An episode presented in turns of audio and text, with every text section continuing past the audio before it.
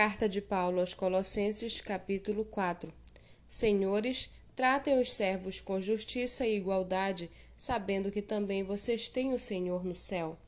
Continuem a orar, vigiando em oração com ação de graças. Ao mesmo tempo, orem também por nós, para que Deus nos abra uma porta à palavra, a fim de falarmos do mistério de Cristo, pelo qual também estou algemado. Orem para que eu torne esse ministério conhecido, como me cumpre fazer.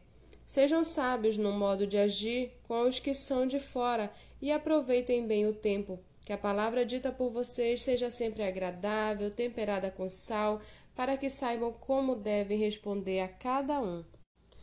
Quanto à minha situação, Tíquico, irmão amado, fiel ministro e conservo no Senhor, lhes dará todas as informações. Eu estou enviando com o expresso propósito de lhes dar conhecimento da nossa situação e de alentar o coração de vocês. Com ele estou enviando Onésimo, o fiel e amado irmão que é da igreja de vocês.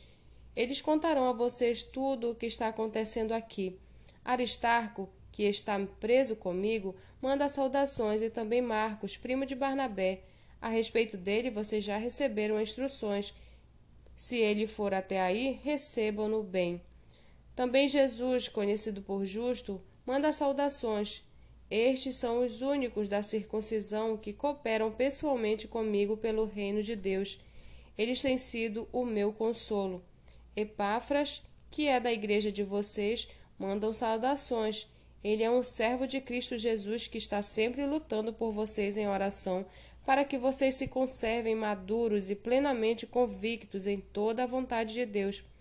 Eu posso testemunhar a respeito de Epáfras de que muito se empenha por vocês, pelos de Laodiceia e pelos de Hierápolis.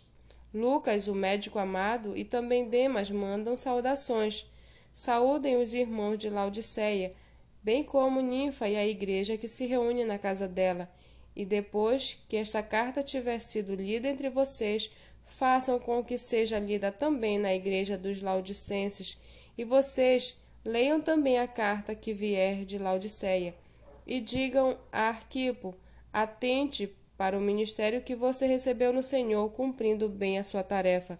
A saudação é de próprio punho, Paulo. Lembre-se das minhas algemas. A graça esteja com vocês.